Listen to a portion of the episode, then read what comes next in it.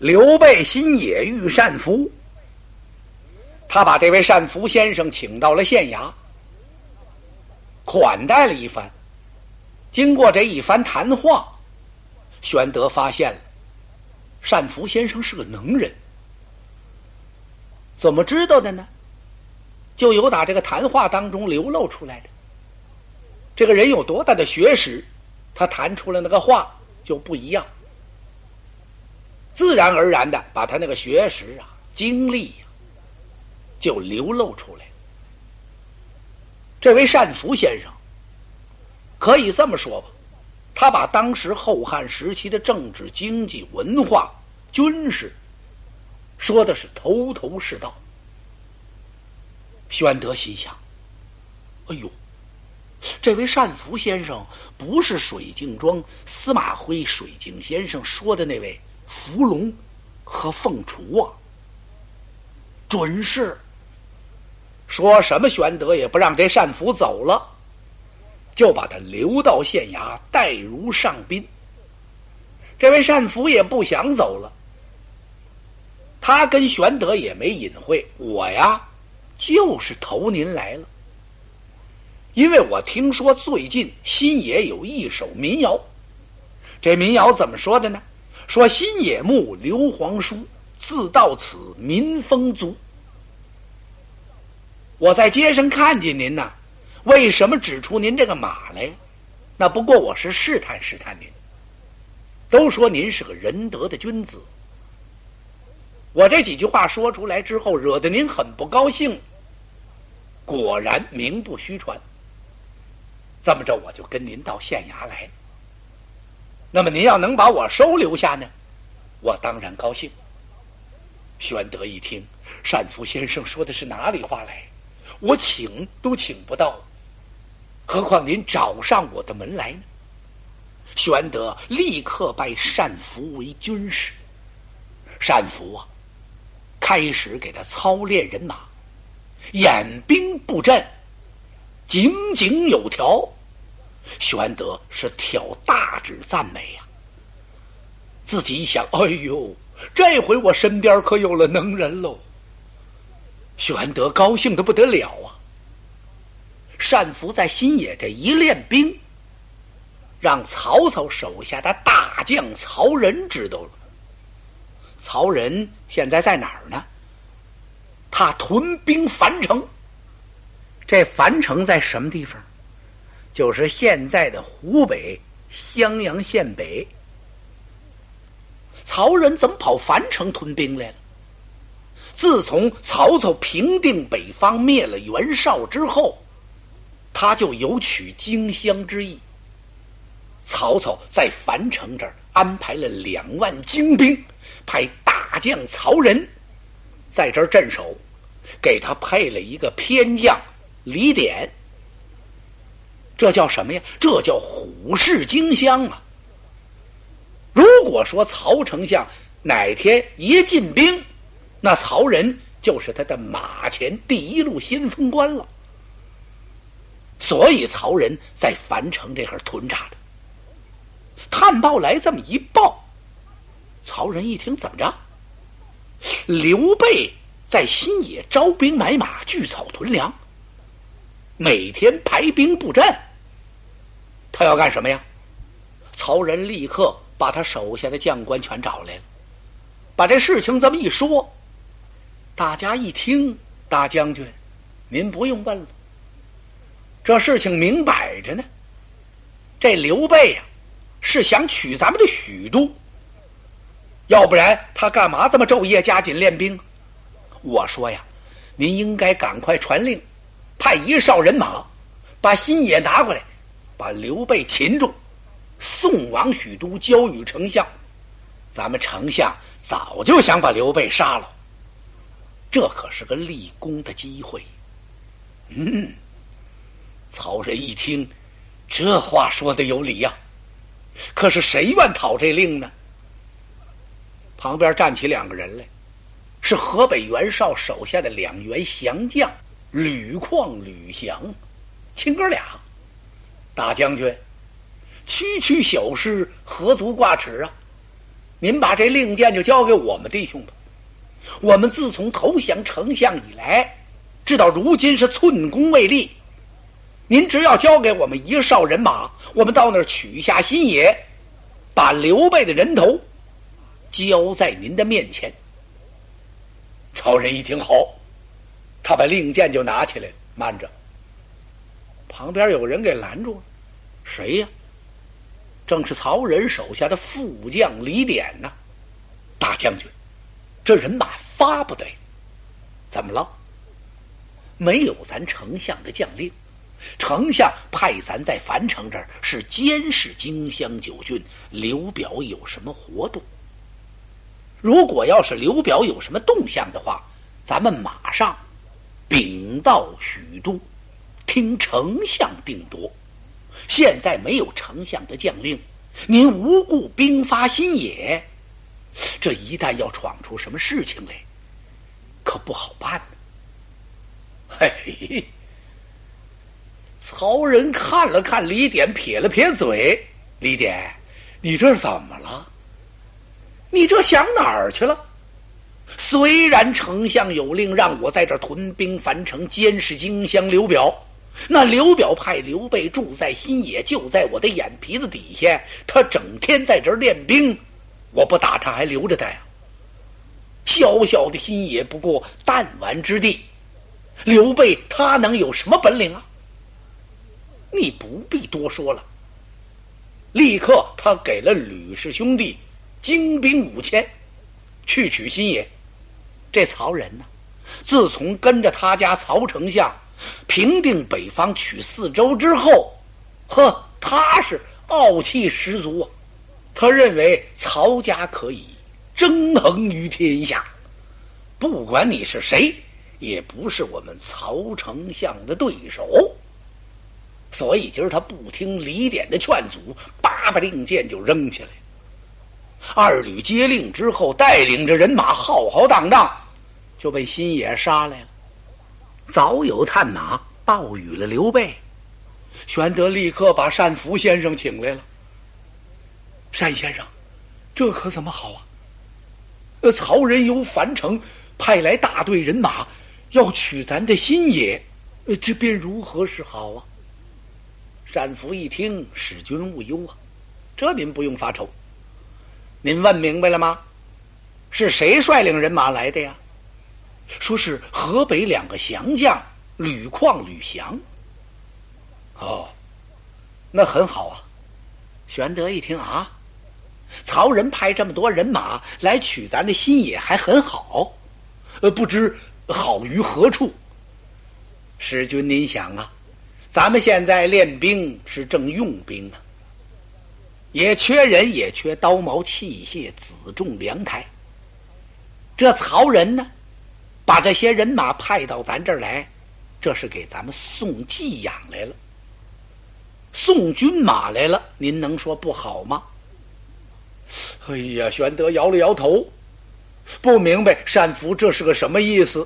单福当即传令，让关羽领兵一千，埋伏在敌军的左侧。听这会号炮响为令，往外杀。让张飞领一支令。带一千人马埋伏在敌营的右侧，也是听这会炮鼓响为号令，往外冲杀。然后单福告诉玄德：“您带着赵云将军迎敌，打去吧，没事儿。”哎呦，真挺坦然，还是而且还嘎巴脆，就这么办了。单福的令刚传出去，探报来了，说二旅人马已经接近新野地界。玄德带领子龙和单福，把合成人马全带出来了。合成人马才多少人呢？两千多人。关羽带走一千，张飞带走一千，就剩下这么些人您想想，玄德一共在新野才待了多少日子？这些人马就不算少了。把两阵对完之后，吕旷来到阵前，让玄德马前搭话。玄德往前一催马，用鞭子一指吕旷，噔！大胆曹将，为何无故领兵，犯我境界，是何理也？呵，玄德还挺横。吕旷在马上一看，哦，这就是那刘备呀，就这么点人啊！哎呀，吕况差点乐了。他乐自己，我这令抢对了，我这功算立上了。休得啰嗦！我奉大将军曹仁将令，前来取你的首级。由打玄德身后飞过一匹马来，赵云就杀上来。到阵前是举枪就刺，吕旷急驾相还。玄德一拨马回去了。玄德的马还没到自己的阵脚呢。就听阵上大叫一声，玄德回头一看，真痛快呀！吕况让子龙一枪挑于马下，玄德这个高兴，赶快他把令旗这么一举，三声炮响就杀过来。吕翔一看他哥哥死了不好，赶快就往下拜。没走多远，嗷一声炮响，杀出一员大将来，是关羽关云长。只一个回合呀！就差点把吕翔的脑袋给取下来，一青龙刀把他头盔砍掉了，吓得吕翔啪的马鞍桥上跑，又跑了没多远，倒又一声炮响，一员大将拦住了他的去路，是张飞张翼德。哎呦我的天哪！吕翔刚想把手里这刀举起来，这刀还没等举呢，张飞骑马到跟前，咔，一枪。把吕翔由打马上给挑起来了，啪，往地上一摔。张飞的马童过去就把这家伙脑袋给取下来了。张飞感情暗暗的给自己立了一条规定，什么规定？只要是我四弟子龙挑一个，我就挑一个。还真是这么回事儿。在江夏时候，赵云不是一下子把张武挑了吗？呃，他就把陈孙给挑了。今儿又这样，这一通杀呀！把曹将、曹军几乎来了个全军尽没。哎呦，刘备这个乐呀，简直乐得合不上口了。怎么呢？自己自从出世以来也没打过这么个痛快仗啊！把曹兵、曹将杀的这样，啊，那曹操在官渡战袁绍的时候那多厉害呀！今天会让我杀个大败。哎呀，玄德想来想去明白喽。正像水晶先生说的那样，原来我一直颠沛流离，是我身边没有能人呐。今天打这大胜仗，这是多亏这位单福先生。玄德仔细一想，嗨，什么单福先生？您就是那伏龙，再不然就是那凤雏。这单福啊，准是个假名，蒙我呢。哎，你不是沉得住气吗？我也不言语，是早晚有一天，您必然自己得说出来。玄德越想越高兴，长着得胜鼓回到了新野，他是犒赏三军呐。吕旷、吕翔带着人马来取新野，一共来了五千多人。回去多少呢？也就是三十来个吧。这三十多人回到了樊城，跪在曹仁面前。把这经过这么一说，曹仁就火了：“好你刘备，胆敢伤我大将，把我这几千人马都给我打散了，这还了得！哎呀，我要亲自领人去取新野。慢来，慢来！”李典过来给拦住了：“大将军，您不能亲自带着人去新野呀。”根本一开始的时候就不该派二旅去打刘备。刘备现在兵强将勇，那新野不是可以轻易就能取下来的。再说丞相的将令是让您在这儿镇守樊城、监视荆襄，没让您去打新野，您怎么能这样轻举妄动呢？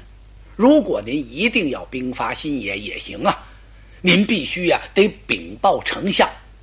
请他老人家下一支令，再不然就请丞相亲自带兵，把这新野城拿过来。那时候灭刘备也不迟啊！哈哈，曹仁一听用得着吗？这点小事何足挂齿啊？还用惊动丞相？就这小心也成？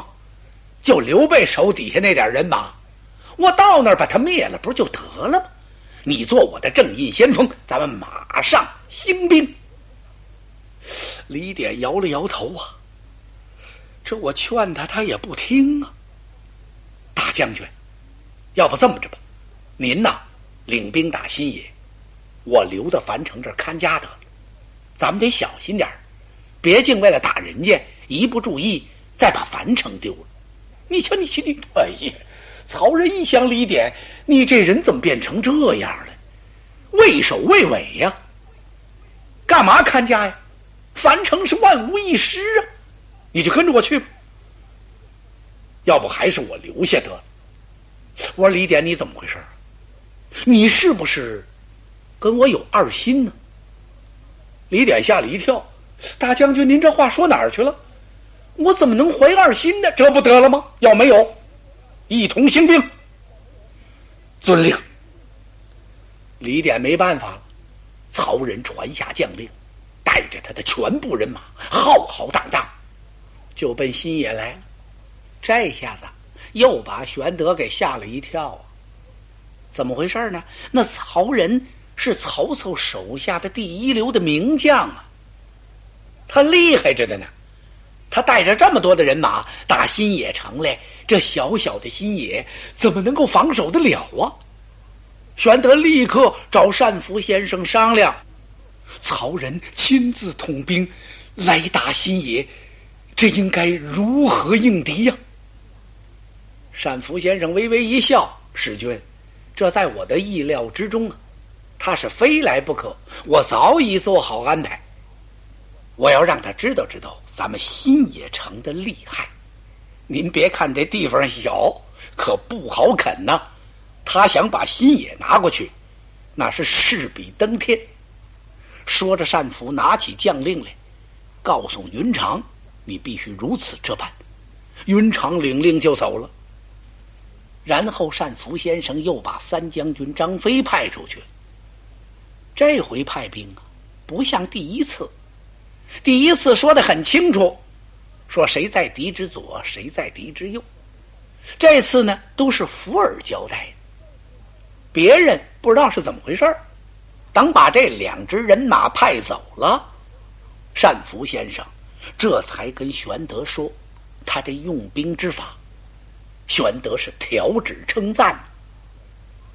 单先生刚把人马派出去，有人来报。曹仁讨战，单福先生请玄德带队迎敌。玄德领着人马杀出城来，把队伍裂开阵脚压住。这么一看，哟！玄德一愣：“怎么了？这曹仁要干什么呀？这人马怎么这样啊？不像平常两军对垒的样子。”现在一看，曹仁把这人马全都疏散开了，是这儿一堆儿，那儿一块儿。你看着挺乱吧？要是仔细这么一端详，还挺整齐。玄德莫名其妙了，感情曹仁在新野城前布了一个阵。曹仁一看刘备领人马出来了，他往前一催坐骑。大声喊叫：“刘玄德，你可识此阵？你认得我摆的这是个什么阵吗？”玄德哪认得啊？一下子就让人家给问住了。曹仁仰天大笑：“哈哈哈哈哈！谅你也不识，你能认识我这个阵吗？你既不认识。”我劝你，刘玄德，赶快是下马归降，在我的马前受首，把新野四门给我打开，不然今天我要把你这座城池杀个鸡犬难存。呵，你瞧曹仁这气魄。就在这功夫啊，玄德低低的声音问身边的单福：“单先生，他这叫什么阵呢？”单福早就看明白了，师君，您告诉他，他这叫八门金锁阵。也就是个八卦阵。八卦分阴阳，阳八卦乾坎艮震巽离坤兑，阴八卦修生伤度惊死景开。今天曹仁摆的这个是个阴八卦。如果我们要从生门、景门、开门打进去的话，那就万事大吉了，是准能取胜。如果要是从商门、经门、休门打进去，不死带伤。要是从杜门、死门往里头一冲，那么进去多少人马也休想生还。今天曹仁布的这个阵很整齐，不过呀，他缺少太极，就是当中间没心儿，没有主持的，此阵不难打破。哦，玄德连连点头，往前一催马，用鞭子指了指曹仁。曹仁听了，你这是一座小小的八门金锁阵，按阴阳八卦所摆。你这是？玄德一着急，差点忘了，心说他这是阳八卦是阴八卦来着？哦，对了，阴八卦，修生上度，惊死井开。小小金锁阵，有何难破之处啊？这算得了什么呀？哦呦！把曹仁吓了一哆嗦。我说，他心想：这刘备不光是净卖草鞋来着，有两下子呀，居然一眼就把我这阵给识破了。刘备，你可有胆量与我阵中一会？敢进我这阵吗？玄德一听，嗨，小小的金锁阵，何须我破？就你这阵势，还用我进去打去啊？说到这，玄德往旁边一带马，他派子龙率五百精兵由打生门东南往里杀，由景门正西往外杀，一下子就把他这阵脚给他冲乱了。子龙领命，飞马向前，杀进阵中。那条枪就像出水蛟龙一样，枪这么一摆，那曹兵曹将是纷纷落马呀。这一下。曹仁就傻了，哎呦，他们怎么知道从生门往里杀，由景门往外杀呀？这叫我怎么抵挡啊？当时玄德一摆令旗，大军就掩杀过来，杀的曹仁兵退三十里，又胜了。玄德呀，吹吹打打，率领人马回了新野了。曹仁这窝火哟，这回他服了。服了谁了？服了李典了。哎呀，李典呐，你说的不错呀。刘备这兵这么精，将这么勇，这真是出乎我的意料之外。我想凭这金锁阵就把他生擒活捉了，可他他他给我破了，我个措手不及。李典一听，得了，大将军，您也别叨念这些事儿了，咱们回去吧。回哪儿去？回樊城，哎，打了个败仗，怎么能回去？今夜晚间，我要偷营劫寨，偷偷打进他的心眼。不行不行！李典一听，那可使不得。我看刘备用兵很精啊，这个营不能偷，咱可别接连上他的当啊！哎呀呀，怎么能打个败仗就把你吓成这样了呢？你甭管了。今天晚上早餐战饭，二经动身。不是离新野二三十里呢吗？二经动身能来得及吗？这么多的人马，甭说二经，三经也来得及。那一动身就到啊！说是往新野杀，人家刘备的人马没在城里，在城里等你把城给围住，那哪行？人家营寨离城还十多里路呢。曹仁就摸到大营来了，还真顺当，一兵一卒都没有拦挡他的。等他摸进刘备的大营来一看，怎么一人没有啊？不好！曹仁一想上当了，他想拨马回去，来不及了。寺外一阵鼓响，就把曹仁给包围起来了。这一通杀呀，把李典、曹仁给杀的是到处乱撞。他们领着残兵败将，也不知道这是往东南西北哪边跑呢，都让人家给追晕了。只见前面白亮亮一条大河，刚到河边这儿，嗷嗷一声炮响，唰，旗这么一摆，曹仁一看张飞，别过去，快！他们赶快想扭头跑，张飞就杀过来了。幸亏呀，李典保着曹仁的驾，要不然呐，今儿个就让张飞用丈八矛把他给挑了。曹仁领着这些败兵，好不容易杀条血路，他算杀出来了。一直到天光大亮，他一看这是哪儿啊？有人告诉他，大将军，这是咱们回樊城的路。哦，太对了，赶快回家！不得了啊，好厉害的新野，好厉害的刘备！这回他才算彻底服。曹仁领着败将残兵往回走。远远看见樊城了，他这心里踏实多了。不管怎么说，算回了家了。可是仔细一看，这樊城的城头上是静悄悄，一点动静都没有。嗯，曹仁心想：行，我留下看家的这些人倒是挺稳当，还真不错。走到护城河前一看，吊桥高悬，太对了。吊桥放着，那有敌军来了怎么办呢？得悬着呀！曹仁吩咐交城，手下人这才喊：“大将军回来了，赶快放吊桥啊！”没动静，怎么回事啊？守门官睡着了。再喊，连喊几声，忽然间听城楼上一声炮响，紧跟着是金鼓大作，随着这一通鼓声。唰啦啦啦啦啦在城楼上飘起一杆大道旗来。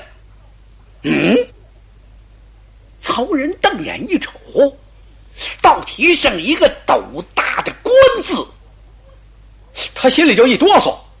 只见旗下站立一员大将，面如重枣，残眉凤目，五柳长髯。左边站着一位年轻小将，面白如玉，手持宝剑；右边站着一员大将，黑盔黑甲，肩上扛着一口青龙偃月大刀。哎呦，关羽！关公用手一撕长髯，曹仁将军，云长在此是酒后多时。曹仁呐。二话没说，拨马就跑啊！马不停蹄逃回许都。云长把得樊城的捷报报进了新野县，玄德是喜不自胜。这仗打得多漂亮！大破金锁阵，巧得樊城，多亏善服用计。这可真应了水镜先生那句话。伏龙凤雏两个人得一人可安天下。伏龙凤雏啊，哼，他就是我身边的这位善福先生。